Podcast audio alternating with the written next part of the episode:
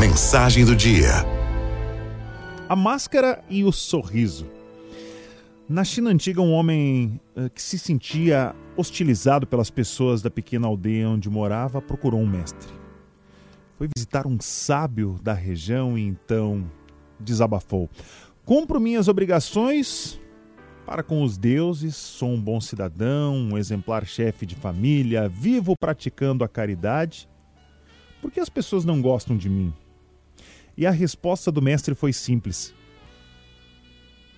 o seu rosto sério leva a todos uma conclusão diferente. Embora muito rico, ele era pobre de alegria, de cordialidade, nunca sorria, embora ajudasse as pessoas.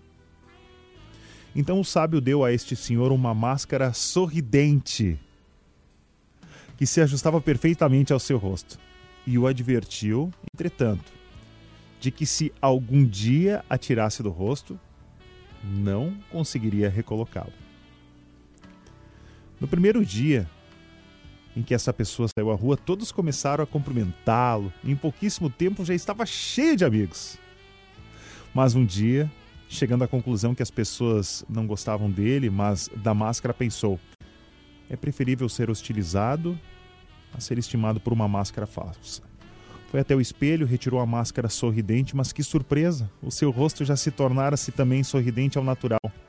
Ele assumiu as expressões e o sorriso da máscara. E assim o fez para toda uma vida.